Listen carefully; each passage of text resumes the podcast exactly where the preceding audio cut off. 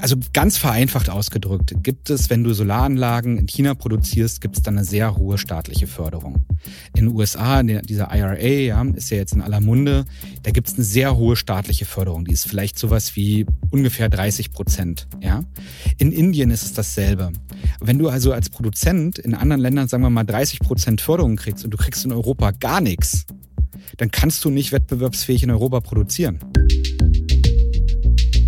Hallo und herzlich willkommen zu einer neuen Ausgabe von Handelsblatt Disrupt, dem Podcast über neue Ideen, Disruption und die Zukunft der digitalen Welt. Mein Name ist Sebastian Mattes und ich begrüße Sie ganz herzlich wie immer aus unserem Podcaststudio hier in Düsseldorf.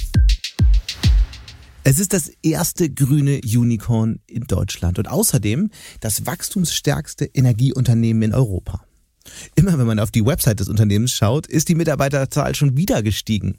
Vor zwei Jahren waren es noch rund 600, letztes Jahr waren es dann schon 2400 und jetzt sind es über 3000 Mitarbeiterinnen und Mitarbeiter. Es geht um das Berliner Startup Enpal, das die Financial Times mit seiner jährlichen Wachstumsrate von 180 Prozent als eines der am schnellsten wachsenden Unternehmen Deutschlands bezeichnet. Und womit das alles? Das frage ich meinen heutigen Studiogast Mario Kohle. Sein Unternehmen Enpal verspricht ein Solaranlagen-Sorglos-Paket. Das Unternehmen kümmert sich vom ersten bis zum letzten Handschlag um alles. Um die Installation, die Wartung und die Reparatur von Solaranlagen. Und Mario Kohle hat damit große Pläne, denn in den nächsten sieben Jahren will er über eine Million Haushalte mit grünem Strom versorgen.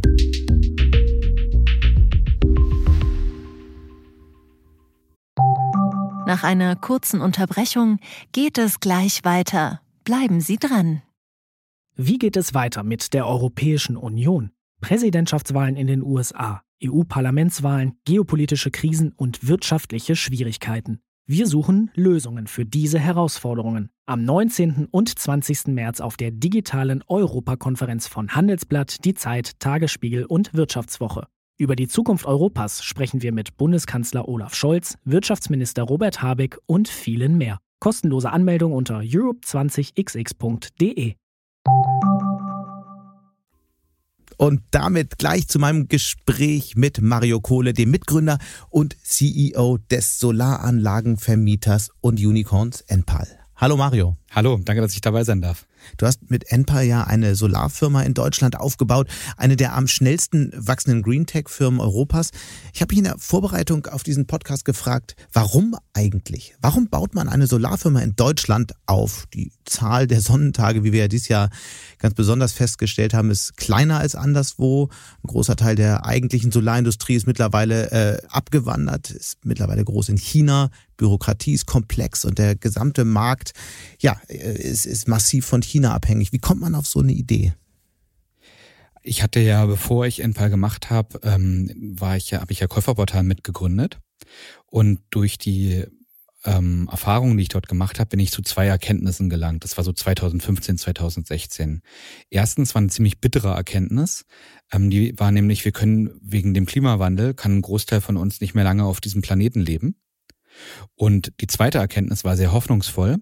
Wenn wir genügend Solaranlagen, Batterien, Elektroautos, Wärmepumpen, also schon damals existierende Technologien schnell skalieren, dann können wir nicht nur theoretisch ewig auf dem Planeten leben, sondern wir können auch noch für die Gesellschaft ganz, ganz viel Geld sparen und allen ein viel besseres Leben in einem größeren Wohlstand ermöglichen.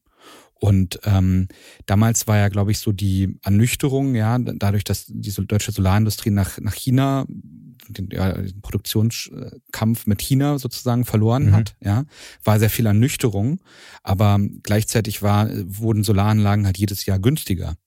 Und ähm, das habe ich damals gesehen und ähm, mich dann dazu entschieden, meine alte Firma zu verkaufen, um Enpal zu machen. Wir kommen auf diese alte Firma gleich noch äh, zu sprechen. Aber was war so der Moment, äh, in dem du gemerkt hast, das klingt jetzt alles wahnsinnig idealistisch, aber da gehören ja auch noch Zahlen dazu, da gehört Technologie dazu. Was war also der Moment, in dem du gedacht hast, okay, wir haben hier möglicherweise wirklich ein äh, neues Businessmodell? Ich weiß gar nicht, ob es da, das ist ja eher wie in so einem Hollywood-Film, ne, dass es so diesen einen Moment gab. Ich würde mal sagen, das war eher so ein, so viele Gespräche und so ein Erkenntnisprozess, wo man sich einarbeitet, wo man immer mehr lernt, wo man irgendwann merkt, hey, ähm, es gibt irgendwie einen, riesen, der größte Markt der Welt, Energie, ja, ähm, verschmilzt gerade mit dem zweitgrößten Markt der Welt, nämlich Mobilität und alles wird elektrifiziert. Weil, und wenn es das nicht tut, dann wird uns der Klimawandel von diesem Planeten kicken. Und ähm, gleichzeitig macht es das allerdings gegenüber bestehenden Technologien wie fossile Gas und Öl oder Verbrennungsmotoren einfach viel, viel günstiger. Und deshalb muss das kommen. Ja, mhm. also es muss kommen, weil es günstiger ist, weil es ökonomisch mehr Sinn ergibt, ja, weil es neue Technologien sind, die günstiger sind und eben, weil wir durch das CO2, was wir ausstoßen, uns unserer Lebensgrundlage entziehen.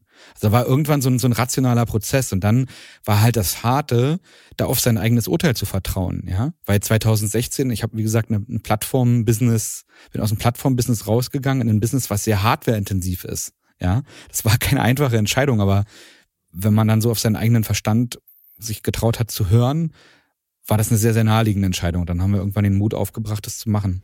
Wie, wie entsteht dann so eine Idee? Denn äh, wenn wir auf den Bereich Erneuerbare schauen, hätte es ja viele andere Möglichkeiten auch gegeben. Effizienztechnologien, ähm, Wasserstoffbereich entsteht ganz, ganz viel.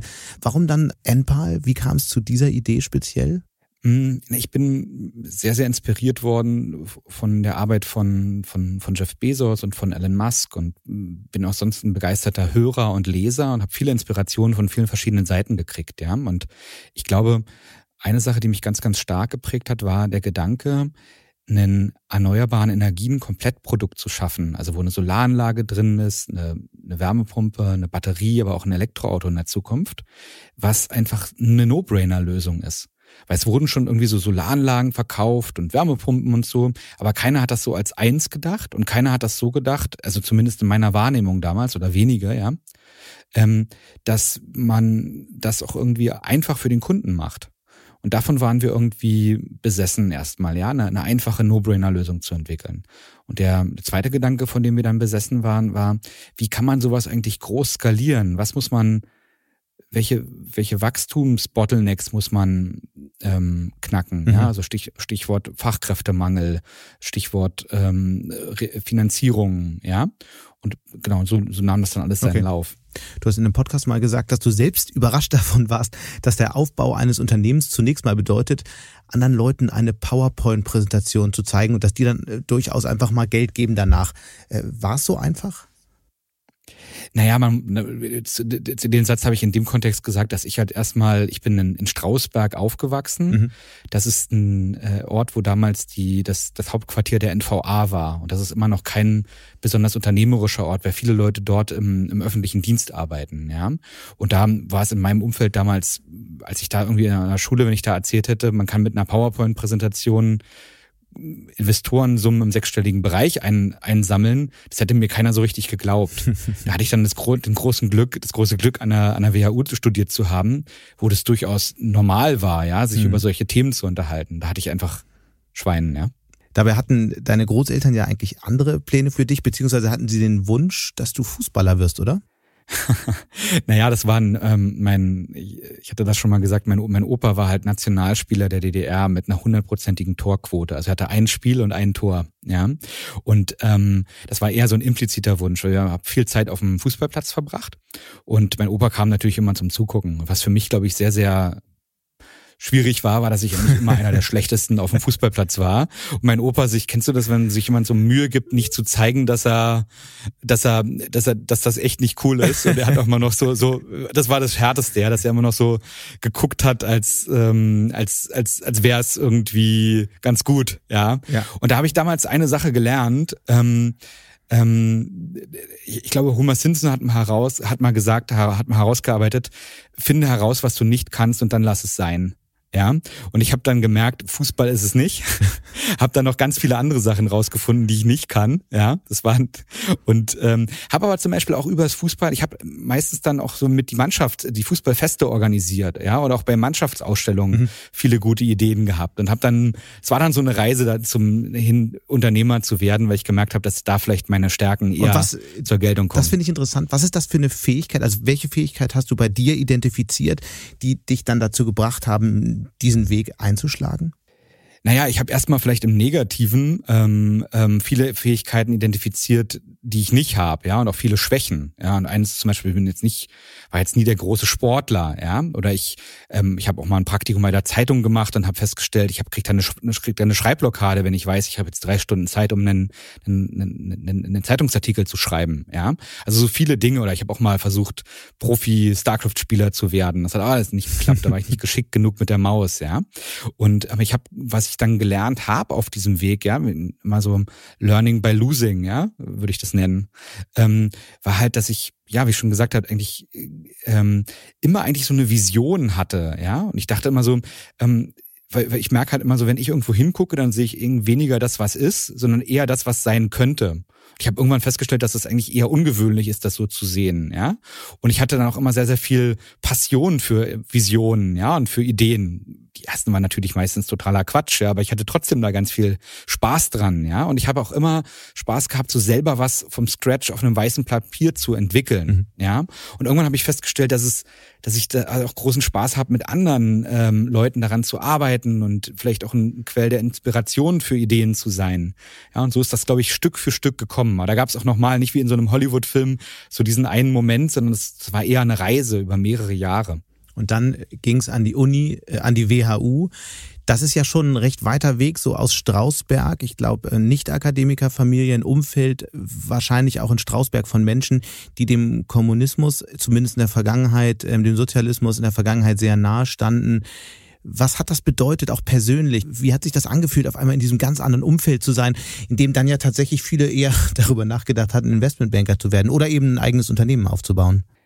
Ja, ich, ich, ich glaube ja ähm, total an die, ähm, mittlerweile, das habe ich erst später gelernt, total daran, dass, dass unterschiedliche Pole zu erleben total gut ist. Ja, also ich glaube, die WHU habe ich erstmal als einen ganz, ganz anderen Ort als Strausberg empfunden. Also ist auch lustig, das Strausberg liegt ganz im Osten mhm. und die WHU liegt ganz im Westen, ja.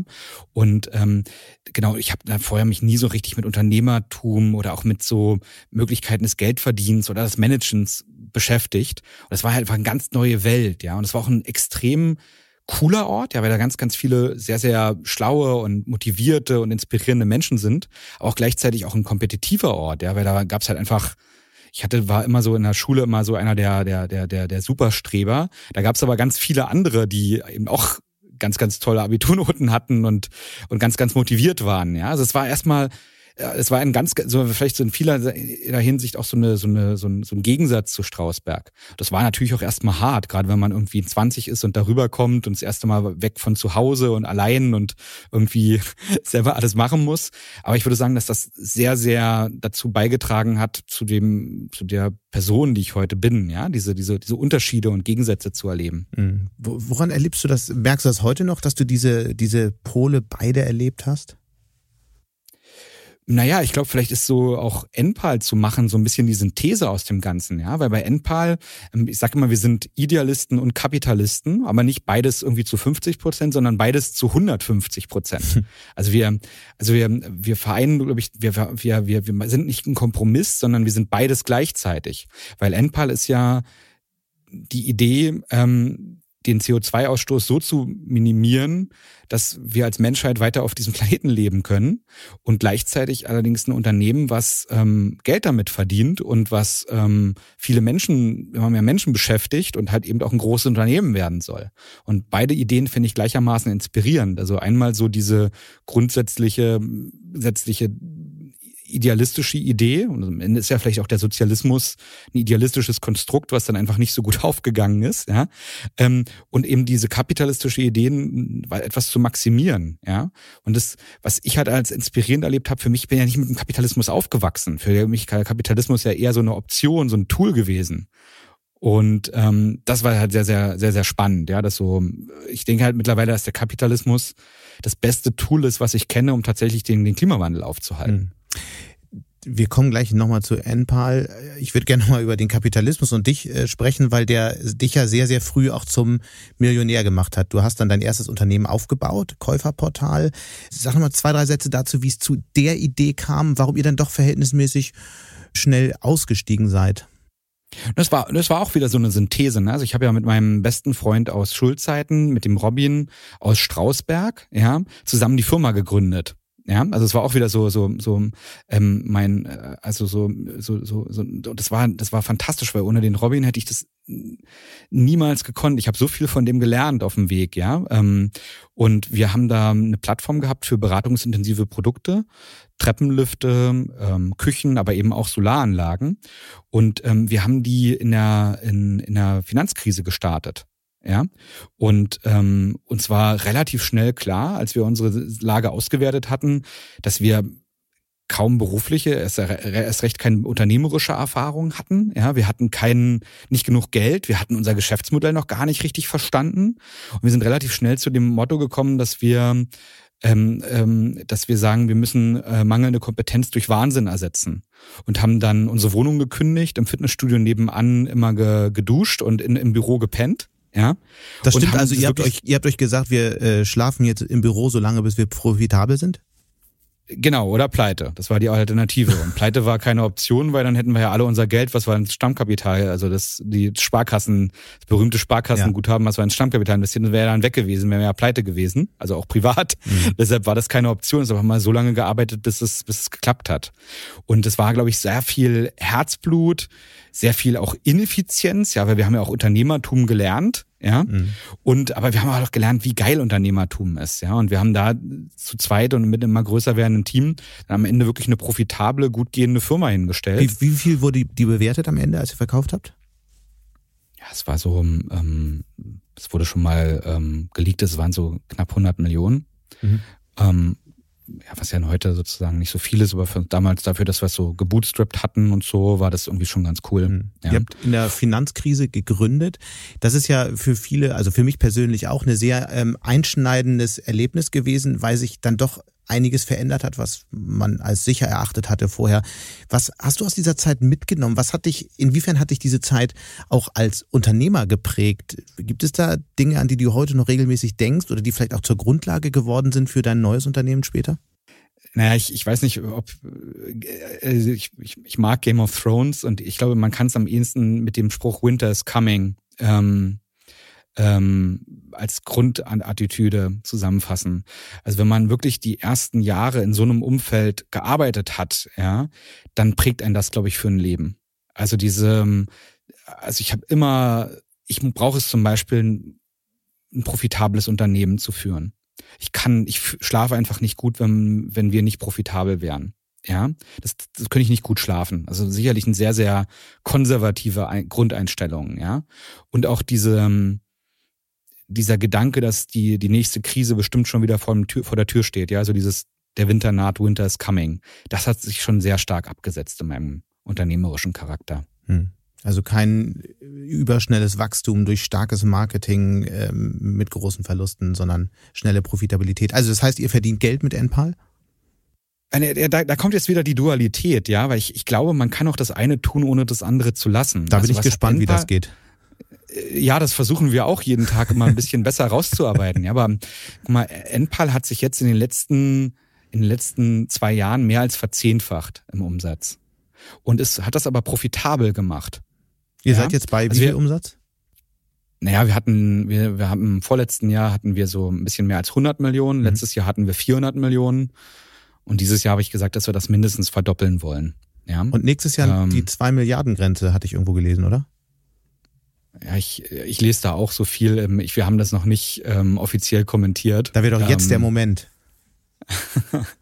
weißt du, ich hatte schon mal gesagt, ich, mein, mein Team ähm, und ich, wir, wir arbeiten sehr hart und wir nehmen uns sehr starke Ziele vor. Mhm. Ähm, ich will aber nicht, dass ich die sozusagen öffentlich sage, dann wird der Druck ja nicht, nicht weniger hart. Ja, Ich glaube viel mehr daran, dass Ziele inspirieren sollten, die man sich intern vornimmt. Und wenn ich jetzt aber hier extern so Dinge raushaue, dann wäre das eher, glaube ich, eine sehr hohe Bürde. Ich weiß nicht, ob ich das will für unser Team und mich. Lass uns nochmal über die Anfänge von NPAL sprechen. Wir hatten ja äh, gerade über die PowerPoint-Präsentationen ja. gesprochen, mit denen man dann ähm, sechsstellige, manchmal sogar siebenstellige Beträge äh, einwerben kann. Was stand denn auf eurer ersten PowerPoint-Präsentation für NPAL? Was war so die initiale Idee? Das initiale Geschäftsmodell. Es war eigentlich ganz lustig. Also wir hatten keine, weil ich gesagt habe, ähm, ich finanziere die Sache, äh, ich finanziere NPAL selber, bis wir profitabel sind. Ja, da war ich aber irgendwie Anfang 30 und dann tickerten so fünfstellige Beträge jeden Monat von meinem Konto. Und irgendwann hat dann das Team zu mir vertrauensvoll gesagt, dass ich echt ein toller Mitgründer bin. Und dachte ich, okay, was, okay, was, was wollt ihr also jetzt eigentlich sagen? Ja, aber Mario, gleichzeitig bist du auch der schlechteste Investor, den man sich vorstellen kann. Ich bin nämlich damals auf die Idee gekommen, dass wir jetzt auch den, dass jeder den Kaffee selber zahlen könnte, um, um Kosten zu sparen. Und dann hatten die gesagt, so jetzt ist Schluss, jetzt lass mal gucken, ob wir vielleicht einen Investor finden. Und zu dem Zeitpunkt, wir hatten keine PowerPoint-Präsentation, also wirklich nicht. Ähm, und haben dann ähm, den ähm, das Team von Picos um den Jeremias, den Robin und den Alexander Samba ähm, getroffen. Die hatten gerade ein Solar-Startup gemacht, was nicht so gut funktioniert hatte. Und wir hatten eigentlich gesagt, wir wollen keine Investoren mehr. Und auf der Grundlage sind wir dann zusammengekommen. Ja. Also es war ziemlich, ziemlich lustiger Zufall, ja. Und ähm, mit denen haben wir dann das wirklich in den ersten Jahren sehr stark okay. entwickelt. Also Aber vielleicht so nochmal für alle, die das nicht mitbekommen haben, was ist so die initiale Idee, das Geschäftsmodell, das Konzept, äh, mit dem ihr damals reingegangen seid? So, also die Idee war ganz einfach. Wir wollten eine Solar-Komplettlösung machen, die ähm, eine No-Brainer-Lösung ist, also die so überzeugend ist, dass ich mich als Kunde eigentlich oder Kundin nur dafür entscheiden kann. Mhm. Und wir hatten eine Statistik gelesen, die war sehr, sehr spannend. Von den knapp 16, 17 Millionen Hausbesitzern hatte eine, eine Mehrheit gesagt, dass sie in den nächsten zwei Jahren sich eine Solaranlage zulegen möchte oder sich zumindest stark mit dem Gedanken trägt. Tatsächlich haben es aber weniger als ein Prozent nur gemacht jedes Jahr. Also mit anderen Worten, die Leute wollten das, die Leute haben machen es aber nicht. Und da haben wir festgestellt, dass Solar ein ähm, High Involvement, Low Interest Produkt ist. Also die Leute interessieren sich dafür, ähm, machen es dann aber irgendwie nicht so richtig. Und mhm. wir haben, sind dann damals auf die Idee gekommen, ähm, das möglichst einfach machen zu müssen. Und dann haben wir so über ein paar Jahre, wo wir echt auf kleinem Scale gearbeitet haben, eine Lösung rausgebracht, wo wir gesagt haben, hallo liebe Kundin, hallo lieber Kunde, du kriegst von uns eine Solaranlage komplett für 0 Euro Anschaffungskosten. Du zahlst für die Solaranlage weniger, als du für Strom zahlst, ja, über 20 Jahre lang. Ähm, kümmern wir uns um alles. Also das heißt, wenn der, deine Solaranlage kaputt geht, dann kommen wir und reparieren die umsonst. Ja. Und nach 20 Jahren übernimmst du die Anlage für einen symbolischen Euro. Also ein bisschen so, als wenn du eine Wohnung mietest, 20 Jahre kümmert sich der Vermieter um alles und nach 20 Jahren gehört die Wohnung dir. Hast du sie gekauft, indem du 20 Jahre lang Miete gezahlt hast. Und das war eigentlich so dann der Durchbruch, ja. Damit konnten wir es sehr, sehr einfach machen. Und wir wollten das ähm, so ein bisschen anders machen, weil wir gedacht haben, wie kriegen wir das eigentlich möglichst günstig angeboten, haben uns relativ schnell dafür entschieden, schnell alles online zu machen, alles zu digitalisieren. Ähm, die Finanzierungslösung haben wir selber gebaut, um sie günstiger hinzukriegen. Mhm. Das war so unsere Idee. Und wenn man sich das ähm, anschaut, das ist natürlich ähm, bestechend einfach. Es funktioniert ja auch so, dass, glaube ich, die Kunden ein Foto von ihrem Dach machen können und dann gibt es einen Vorschlag, wie so eine Lösung aussehen kann. Und das geht dann auch recht schnell, bis die ähm, Arbeiten beginnen können, oft binnen Monaten, ne? Mhm. Also, ja, also Mhm. Was heißt das für mich jetzt als Hausbesitzer? Mit was für Kosten muss ich da rechnen? Wie hoch ist die monatliche Miete und mit was für einem Ertrag kann man, äh, kann man kalkulieren am Ende? Naja, wir haben uns seitdem ja auch nochmal weiterentwickelt. Ja, also von Anfang an war die Idee, mit Solar zu starten und das zu einer Energie- und Mobilitätskomplettlösung zu, zu entwickeln. Also die, die im, Endausgebaut, im endausgebauten Zustand wollen wir eine Solaranlage als Kraftwerk auf dem Dach haben, die halt tagsüber Strom produziert, mit einem Speicher im Haus, der mhm. den Strom auch nachts verfügbar macht, mit ähm, einer Wärmepumpe, die aus dem Strom das ähm, Brauchwasser erwärmt, also das Wasser, das aus dem Hahn kommt, oder für die Dusche, ja, und ähm, mit einer Elektroladesäule, die durch den Solarstrom eben auch ein Elektroauto lädt. Und wir haben da unser eigenes NPAL Operating System geschaffen. Also wir bauen selber die, die Soft und die Hardware, also inspiriert durch, wie Apple das für sein iOS gemacht hat, mhm. ja, machen wir auch selber und können halt dieses Haus mit allen anderen Häusern verknüpfen und dem Kunden damit erlauben, zukünftig Geld darüber zu sparen, Strom einzukaufen, wenn er günstig ist, Strom dann zu verkaufen, der auch selber produziert, wenn er teuer ist. Das ist so das, das Gesamt Produkt, ja. Und da sind wir jetzt gerade auf der Stufe, dass wir die Solaranlage schon haben, dass wir die Batterie schon haben. Also fast alle Kunden, 97 Prozent unserer Kunden nehmen eine Batterie und dass auch schon fast zwei Drittel der Kunden unsere Elektroladesäule nehmen, weil sie sich mit dem Gedanken tragen, zukünftig ein, sich ein Elektroauto anzuschaffen. Ja.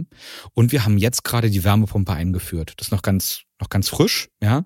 Ähm, und werden dann in den nächsten Jahren das Elektroauto hinzufügen. Und aktuell ist es halt eben so, dass die Kunden das gar nicht mehr mit der Stromrechnung vorher ver vergleichen, sondern mit der Strom- und der Benzinrechnung. Ja, weil wenn eine Solaranlage, die produziert so viel Strom, dass ich damit auch zwei Elektroautos beladen kann und dann ganz einfach gesagt kein Geld mehr für Benzin aufwenden muss. Mhm. Und das ist halt das mega coole.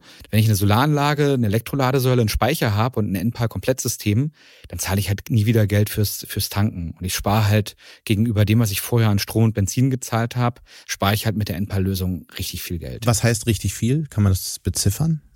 Über 1000 Euro im Jahr. Mhm.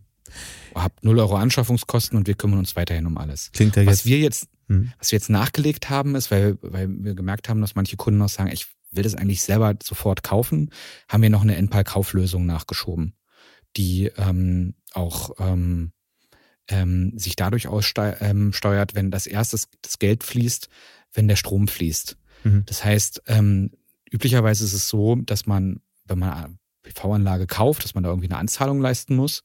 Bei uns ist es tatsächlich erst, wenn die Anlage mit dem Netz verbunden ist, dass mhm. man dann, ähm, dann bezahlt.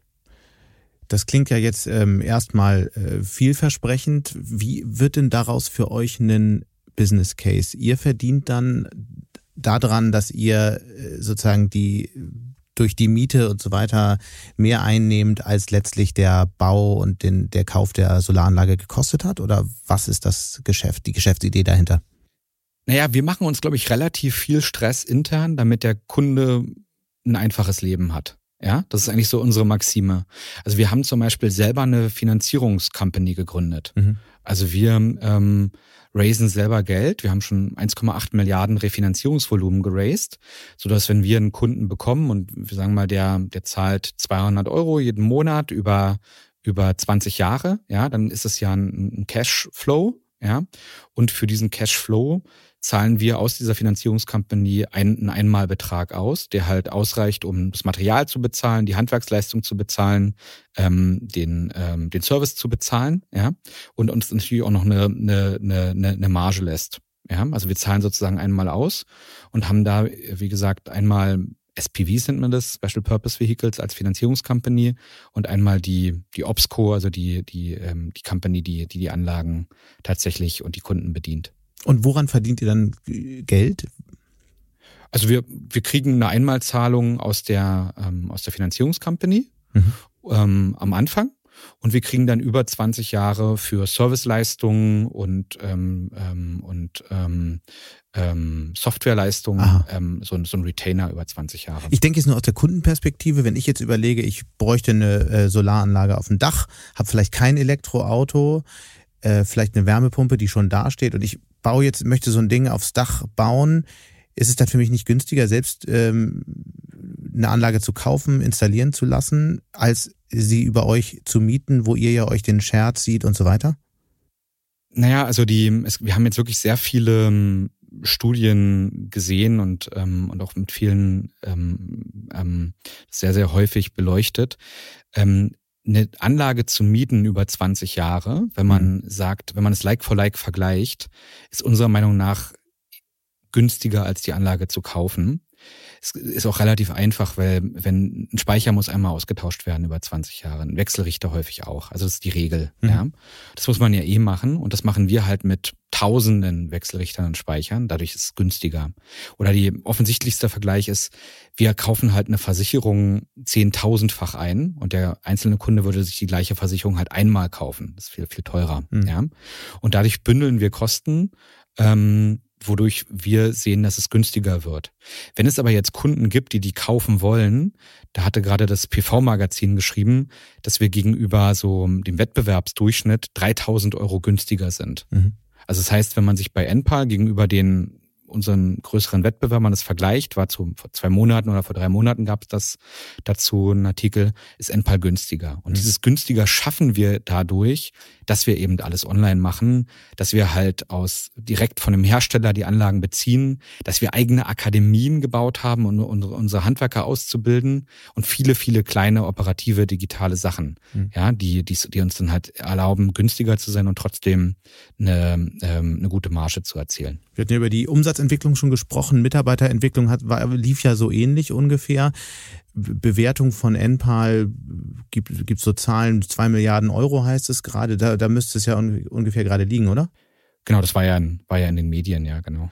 Und dann stellt sich natürlich die Frage, um weiter zu wachsen, braucht ihr weiter Kapital. Und wo kommt das Geld in Zukunft her? Und irgendwann bei Unternehmen einer Größe, wie ihr sie nun erreicht habt, überlegt man natürlich auch, okay, ist, ist der Börsengang nicht eigentlich eine, ein guter nächster Schritt? Ist natürlich gerade nicht so das super Umfeld, aber ist das so ein Weg, den ihr ähm, verfolgt, der irgendwo ähm, in euren Strategieunterlagen gerade erwogen wird? Naja, also erstmal zum Thema Kapital. Wir sind ja profitabel was bedeutet, dass wir kein Kapital brauchen, um zu wachsen. Mhm. Ja, was wir brauchen, sind die Refinanzierungslinien, ne, um die, die, ähm, die Mieten der Kunden vorzufinanzieren. Das läuft aber, wie gesagt, über unsere Finanzierungsgesellschaft.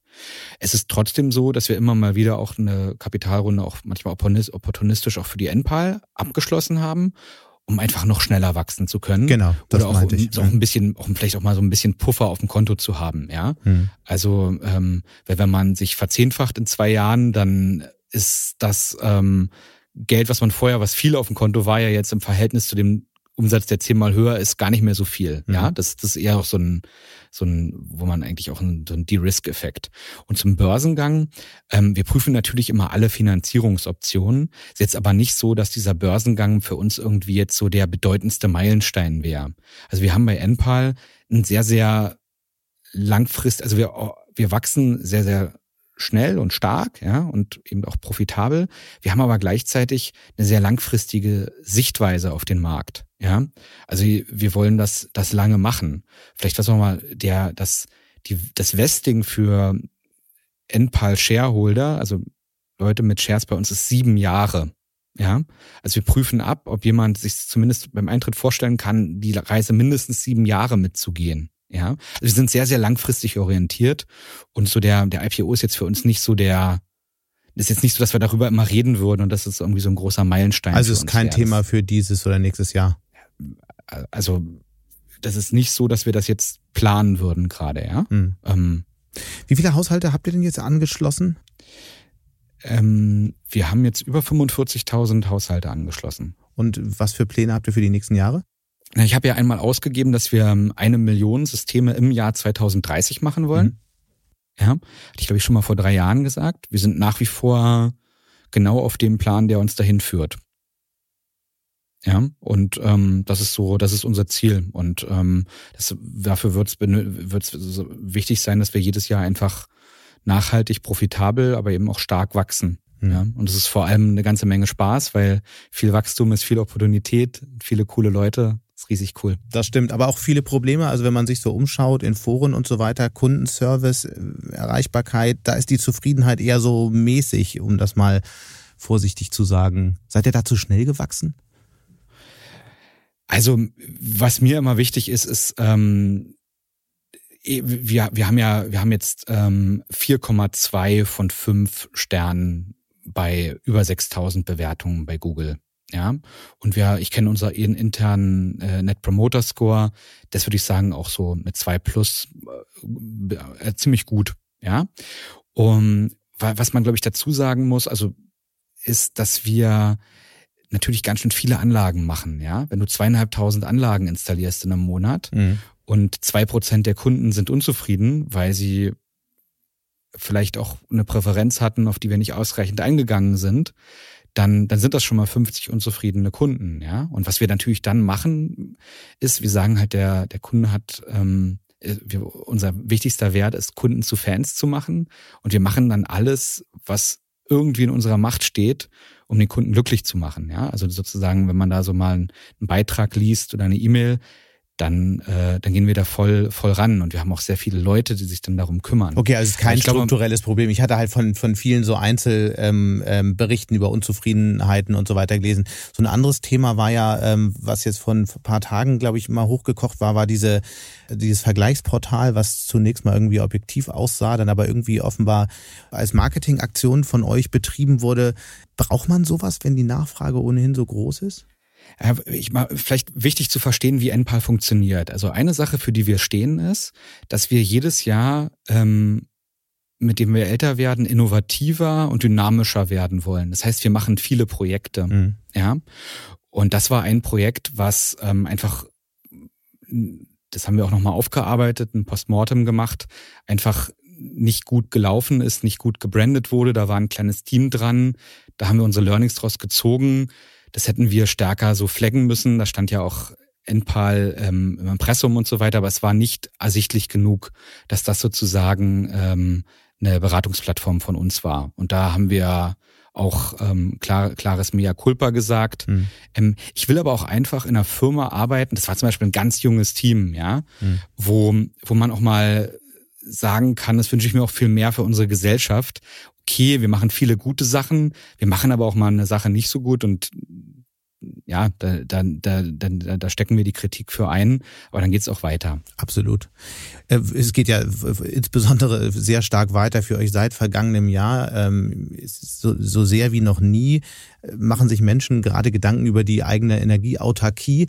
Was hat denn eigentlich dieser Energiekrieg mit Russland, mit eurem Geschäft gemacht? Wie groß war dieser Schub, den ihr nochmal erlebt habt?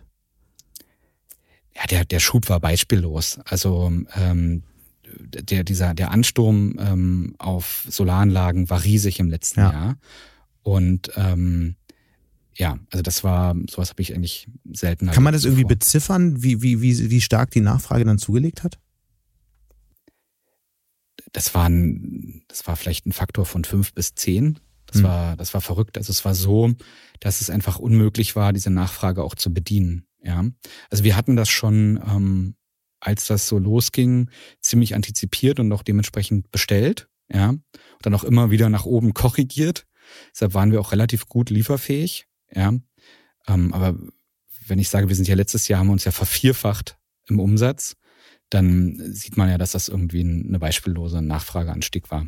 Ja, das ist euch ja auch gelungen durch eine sehr kluge frühzeitige Verknüpfung nach China, die ja eher durch einen Zufall entstanden war, oder? ja, ich, ich bin immer ein Fan von der Theorie des gesuchten Zufalls. Also wenn man so, so offen ist für Zufälle, dann passieren ziemlich viele ähm, Zufälle, ja. Oder mir hat mal ein erfahrener Unternehmer gesagt, ähm, ähm, ähm, je härter man arbeitet, desto mehr Glück hat man. Ja. und ähm, und genau, wir haben den äh, den den Henning da in, in China, der ähm, ähm, jetzt auch Teil bei der Enpa Geschäftsführung ähm, wird, ja, den haben wir damals kennengelernt über einen befreundeten Investor. In der Zeit, in der Corona-Zeit war das, ne? Genau, und wir sind tatsächlich, das, das war eigentlich eine der verrücktesten Sachen.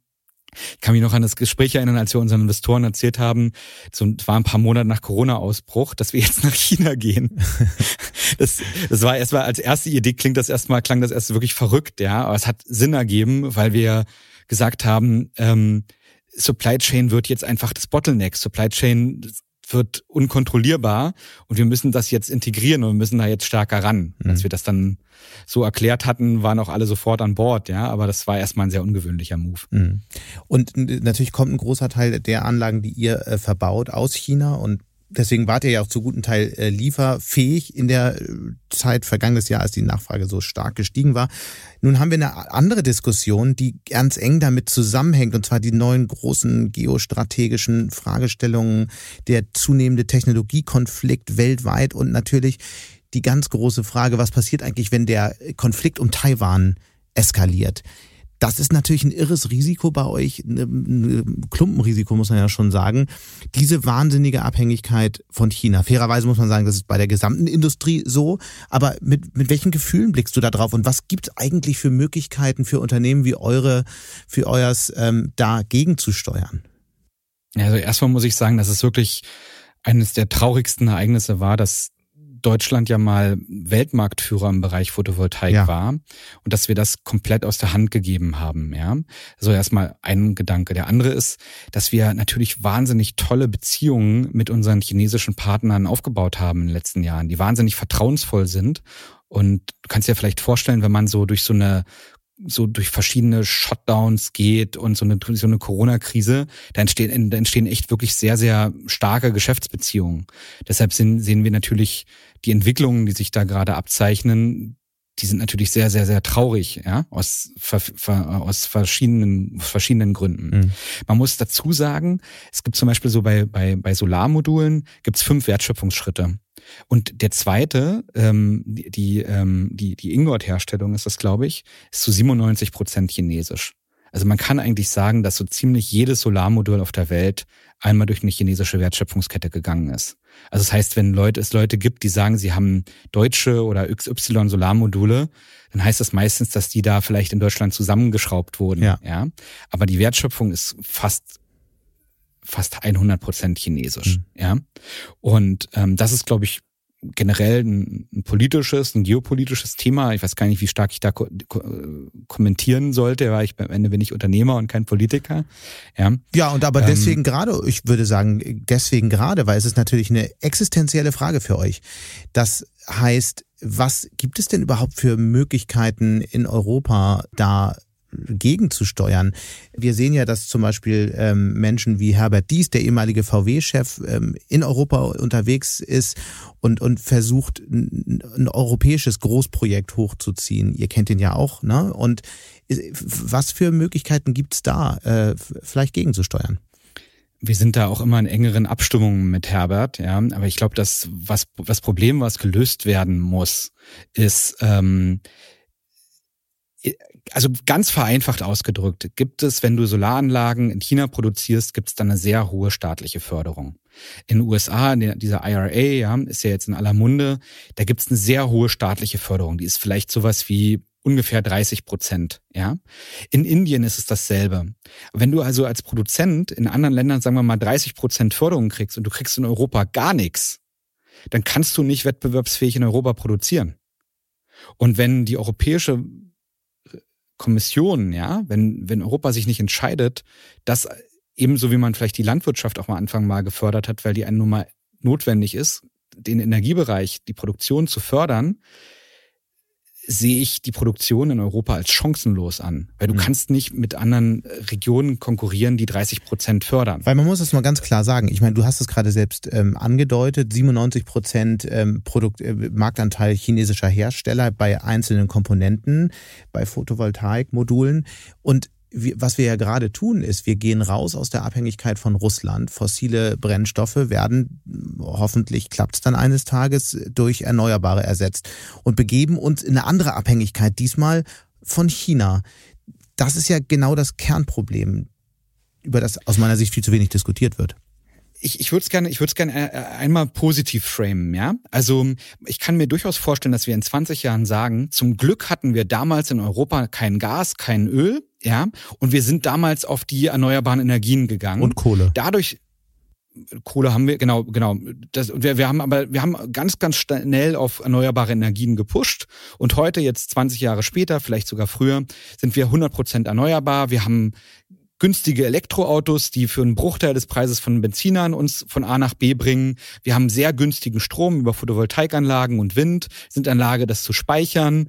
Ähm, wir haben günstige Wärme durch Wärmepumpen. Ja, das, das, das kann eine utopisch geile Welt werden, mhm. ja, wo Energie im Übermaß vorhanden ist und erneuerbar ist. Das heißt, sie wir müssen nicht immer irgendwas aus der Erde rauspuddeln und verbrennen. Die ist dann einfach da und wir können nachhaltig und zu günstigen Kosten für alle mit, mit allen bezahlbaren Energie- und Mobilitätskosten leben. Das ist die Chance, die wir jetzt haben. Ja, und der, die, bloß die Situation, in der wir jetzt gerade sind, die Abhängigkeit gegenüber dieser Zukunftsenergiequelle zu China ist, ähm, ist, ist, ist um eine Zehnerpotenz höher als die Abhängigkeit von Gas zu Russland. Weil das war 50 Prozent, zu China ist wie gesagt fast 100 Prozent. Und wenn die, ich bin sehr enttäuscht von der Politik bis hierhin, was sozusagen da an Förderungen für die, für die Produktion tatsächlich passiert ist, nämlich faktisch nichts, mhm. ja. Ähm, das ist wirklich für Europa dramatisch gerade. Nach einer kurzen Unterbrechung geht es gleich weiter. Bleiben Sie dran. Die deutsche Wirtschaft steht vor neuen Herausforderungen. Und Sie möchten aktiv die Zukunft mitgestalten? Dann sind Sie beim Handelsblatt CFO Summit 2024 genau richtig. Erleben Sie hochkarätige Speaker und CFOs renommierter Unternehmen wie Amazon, Google oder SAP.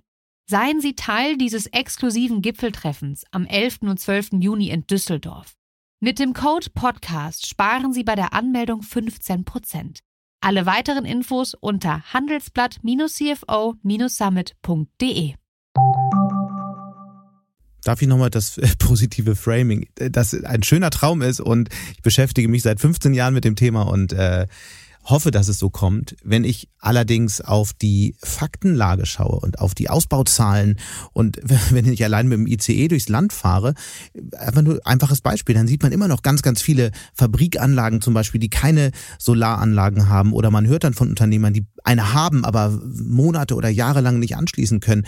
Die, die Frage ist halt, schaffen wir das in diesem Tempo, das du gerade in deiner schönen, ähm, erstrebenswerten Vision ähm, gezeichnet hast? Ich, sorry, dass ich jetzt so einen Kalenderspruch raushole, ja, aber ich find, war sehr inspiriert durch den ähm, Satz von Henry Ford, der gesagt hat, egal ob du glaubst, es geht oder du glaubst, es geht nicht, du hast in beiden Fällen recht. Und ich treffe in dieser Zeit sehr, sehr viele Leute, die mir immer erklären, warum es nicht geht.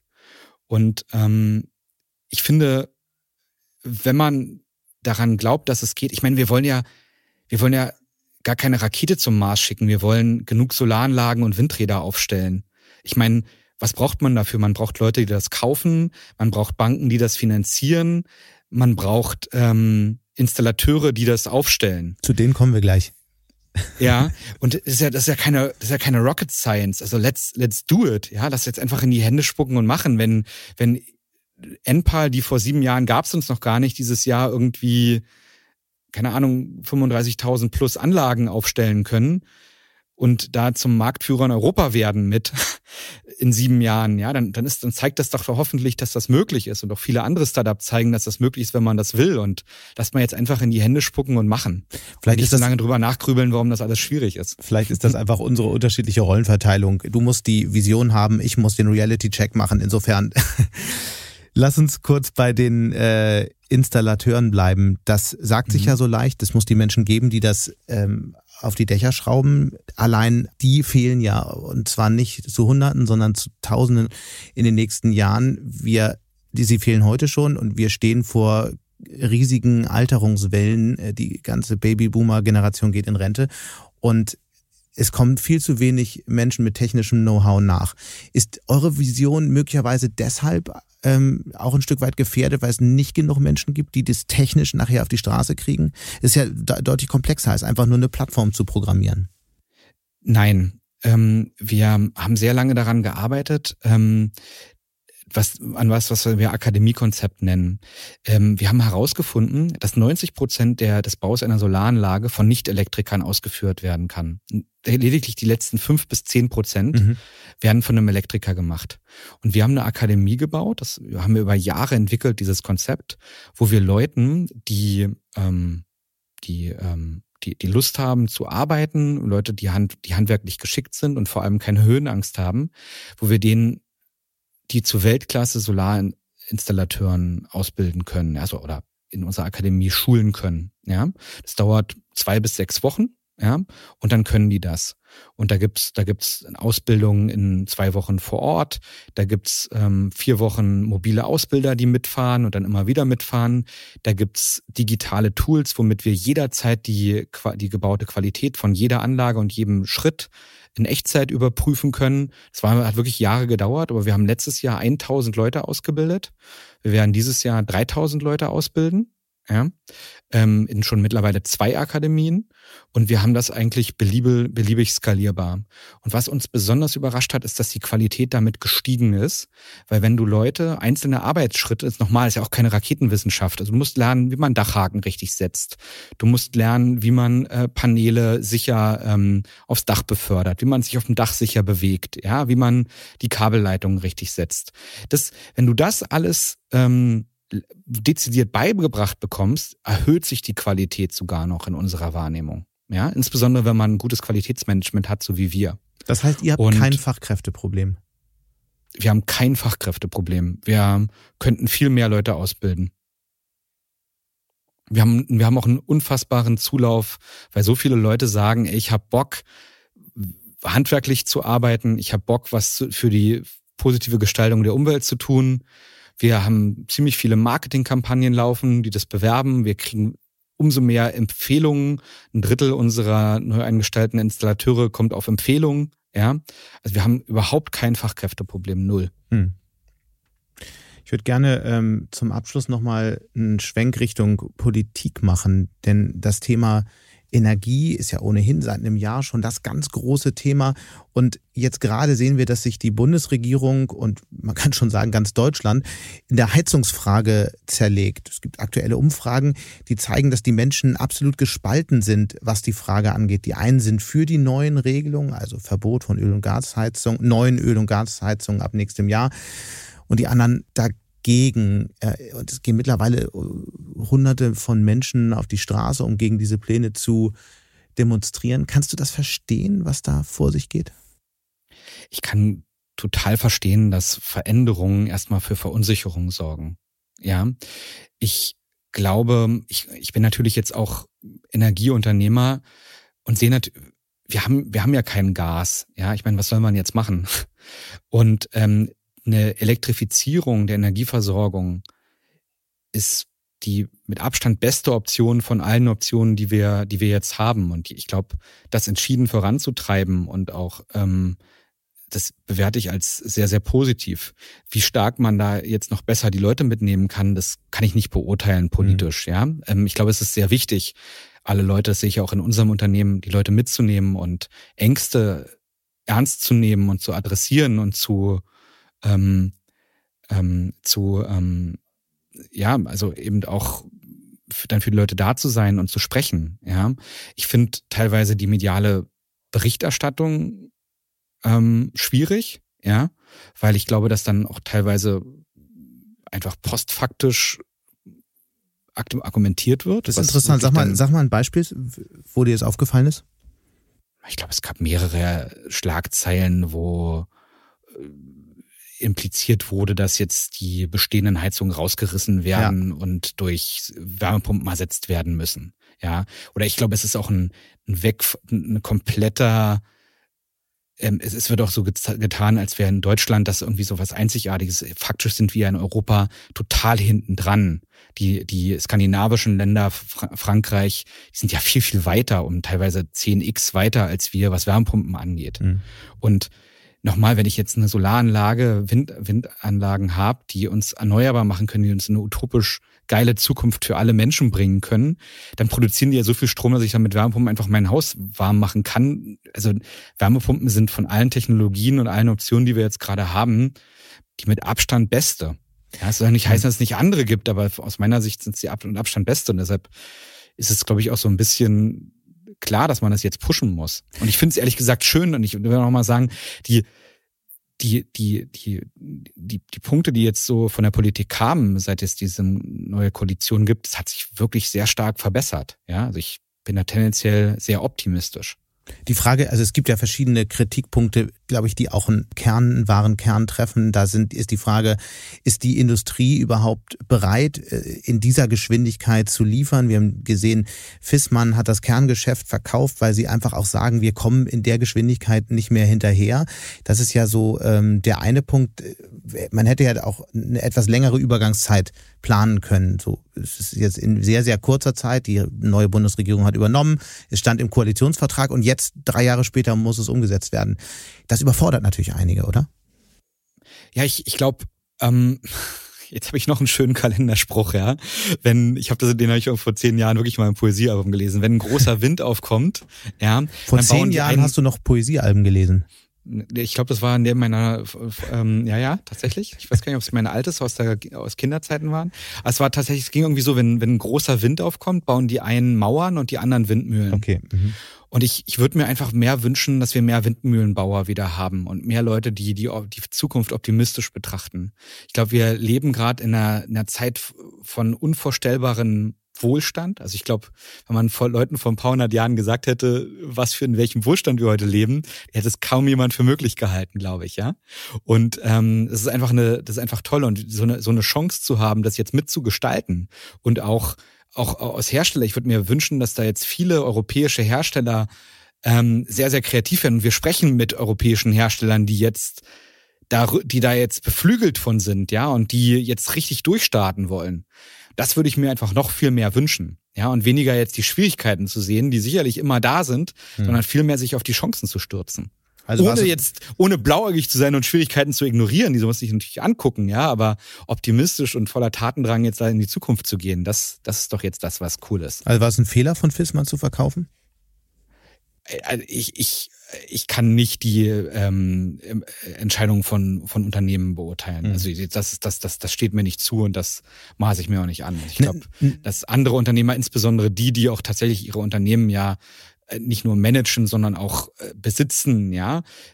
Ich glaube, dass die immer sehr, also dass sowohl Manager als auch Unternehmer einfach immer sehr, sehr lange abwägen, bis sie so eine Entscheidung treffen. Mhm. Da bin ich nicht nah genug dran, um da irgendwas beurteilen zu können. Aber eine andere Frage, bist du nah genug dran? Und die Gelegenheit möchte ich jetzt gerne nochmal nutzen, weil wir hier mit dir einen echten Experten für das Thema haben.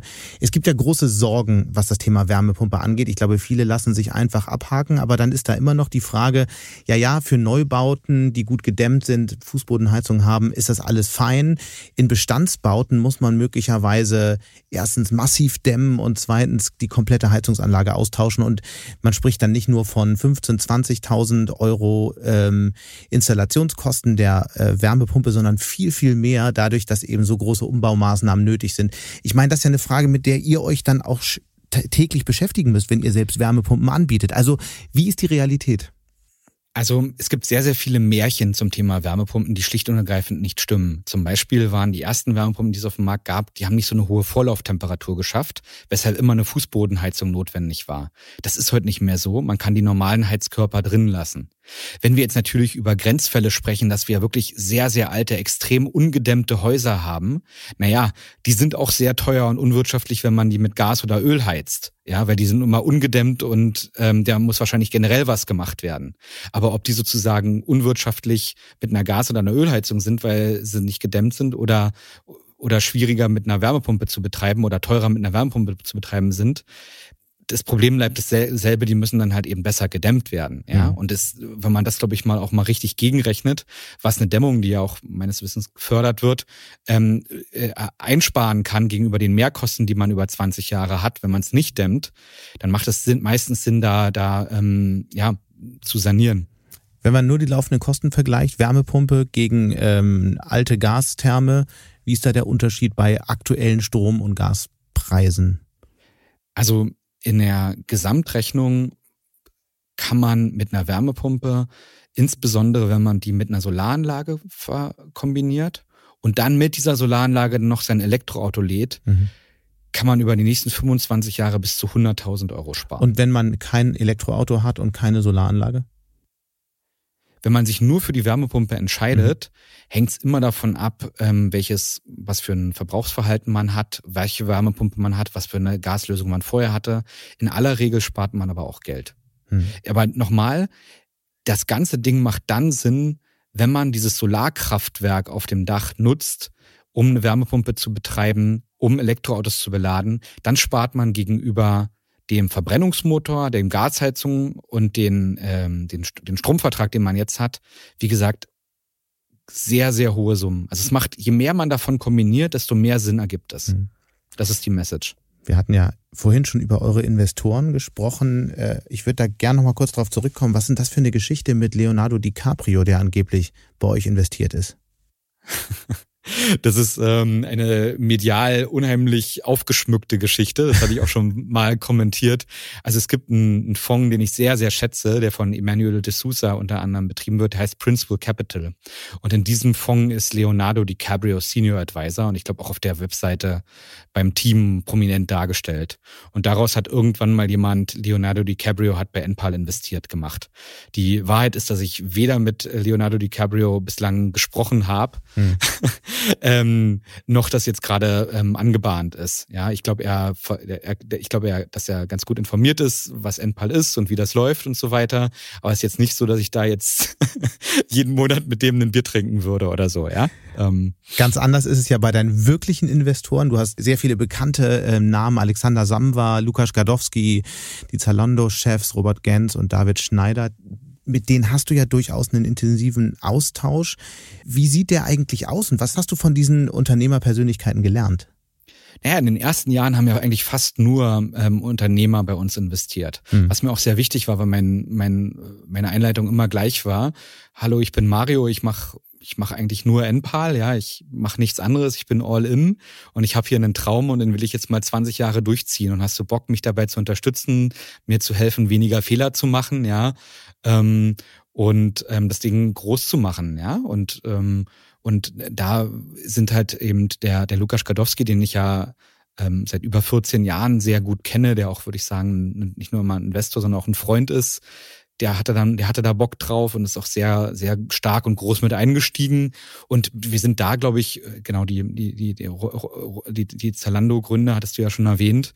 Ähm, genau, da gibt es einen unterschiedlichen Austausch, also von wöchentlich bis quartärlich, ja. Mhm. Aber es gibt schon viel Austausch und das ist extrem hilfreich. Ja, mhm. gerade auch der Alexander Samba hat uns damals mit seinem Team um Robin Godenrath und Jeremias Heinrich wahnsinnig akzeleriert und tut es immer noch. Ja, also wahnsinnig dankbar. Ganz, ganz tolle Investoren.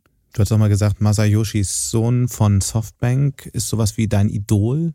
Ja, das fand ich natürlich cool, weil Softbank investiert hat, da mal eine halbe Stunde zu ähm, zu, zu sprechen. Also ich habe da gefühlt bei dem ähm, den Pitch 20 Minuten nur gestottert, weil ich so viel Hochachtung und Respekt vor dem dem Lebenswerk habe. Ja, ähm, das, ähm, das ist so, ja, das ist schon ein Idol von mir.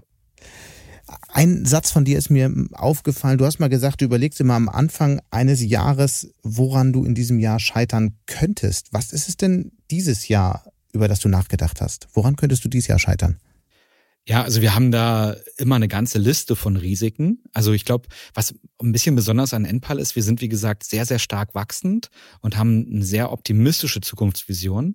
Gleichzeitig sind wir unfassbar paranoid und haben ganz, ganz viele Risiken, die wir immer gleichzeitig tracken. Mhm. Und die meisten Risiken haben immer was mit Execution zu tun. Weil was wir machen ist, ähm, wir bauen hier ja eine richtige, richtige Firma. Ja, also wir haben Kunden, jeder Kunde ähm, kommt nach einer Beratung äh, mit einem, in einem Gespräch zu uns. Wir haben eine Installationsbetriebe eigene. Ja, wir haben eine eigene Finanzierungslösung, die ich ja schon erwähnt hatte. Wir haben einen eigenen Einkauf und Sourcing. Wir betreiben die Anlagen 20 Jahre. Das in so einer Geschwindigkeit zu machen und auch mit einer hohen Kundenzufriedenheit ist wahnsinnig challenging ähm, gerade auch wenn man viele Mitarbeiterinnen und Mitarbeiter beschäftigt. Das sind eigentlich immer die größten Risiken bei uns, diese Execution, immer eine gewisse Demut sich zu bewahren und immer wirklich eine operative Exzellenz zu behalten. Ja, das ist einfach sehr, sehr viel auch schweißtreibende, harte Arbeit. Hm. Was ist deine größte Sorge, wenn du so auf die nächsten Monate schaust? Ich glaube, wir Enpal ähm, ist in einer Transition, dass wir gerade internationale Company werden, mhm. dass wir die Wärmepumpe einführen. Wir haben unser eigenes Virtual Power Plant, was wir jetzt immer weiter ausbauen, wie, wo gesagt, wie wir jetzt das ja selber geschrieben und selber gecodet haben. Also wir haben sehr viele Projekte, wo unfassbar engagierte unternehmerische Teams sind. Äh, es begeistert mich, wie gesagt, es wird immer dynamischer, aber gleichzeitig ist es natürlich auch eine hohe Bürde, das immer, das jetzt immer geil zu exekuten. Da bleibt eigentlich nur noch eine Frage. Das ist ja tatsächlich wahnsinnig viel, was ihr euch vorgenommen habt. Äh, schnelles Wachstum, schwieriger Markt durch die ganzen Regulierungsfragen, Internationalisierung und so weiter. Wie schafft man da noch Ausgleich daneben? Wie, wie entspannst du? Wie äh, kommst du auf andere Gedanken? Oder ist das, un ist das unmöglich? Naja, das, das, das Wichtigste ist, ich, ich liebe das einfach, was ich hier mache. Das, ähm, das, das ist ja einfach äh, auch nochmal, wir haben jetzt einfach die Chance als Menschheit, uns eine utopisch geile Zukunft zu schaffen. Ja, und immer wenn ich so Zeitungen lese und so, dann lese ich immer so viel Sachen, die alle schwierig sind und die stimmen ja auch, ja. Aber daran mitzuarbeiten, das erlebe ich als eine wahnsinnig tolle Aufgabe. Ja, und das macht mir wahnsinnig viel Spaß. Und ähm, natürlich bedeutet das unternehmerisch, dass man da, dass man auch viele Opfer macht, ja, von Dingen, die man vielleicht nicht so erlebt und nicht so viel Zeit dafür hat. Ähm, ja, das ist aber einfach ein, ein Trade-off, ja, der, der für mich deshalb in Ordnung ist, weil ich einfach begeistert bin von der Herausforderung und von dem, was wir hier an Chancen haben, was wir entstehen lassen können. Nee, also ich kann mir sehr gut eine Welt vorstellen, wo ich das ähm, sehr, sehr lange mache, ja. Also ich ähm, bin, wie gesagt, begeistert davon, was auf eine positive Menschheitszukunft einzuzahlen und gleichzeitig damit eine große Firma zu bauen. Ja, das, das ist toll. Bin ich sehr dankbar für. Das werden wir auf jeden Fall verfolgen. Ganz herzlichen Dank für dieses Gespräch und auf ganz bald. Ja, danke schön. Ja, danke für die Möglichkeit. Und damit sind wir auch schon wieder am Ende von Handelsblatt Disrupt. Wie immer freue ich mich über Kommentare in der Handelsblatt Disrupt LinkedIn-Gruppe oder senden Sie mir gerne eine Mail. Die Details finden Sie in den Show Notes. Danke an dieser Stelle auch für die Unterstützung von Lukas Tepler und Regina Körner und Migo Fecke von professionalpodcast.com, dem Dienstleister für Strategieberatung und Podcastproduktion. Wenn Sie grundsätzlich immer auf dem Laufenden sein wollen, dann testen Sie doch gerne unser Handelsblatt Vorteilsangebot. Damit lesen Sie die aktuellen Artikel plus alles aus dem Archiv für vier Wochen für nur ein Euro. Schauen Sie doch einfach mal nach unter handelsblatt.com slash Mehrwirtschaft. Die Details dazu finden Sie in den Show Notes. Wir hören uns dann nächste Woche Freitag wieder. Bis dahin wünsche ich Ihnen interessante digitale, aber natürlich auch analoge Zeiten. Ihr Sebastian Mattes.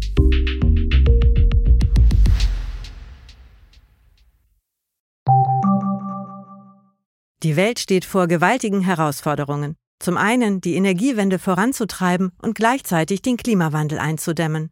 Und auch der Energieträger Wasserstoff gewinnt weltweit immer mehr an Bedeutung. Doch wie geht es weiter?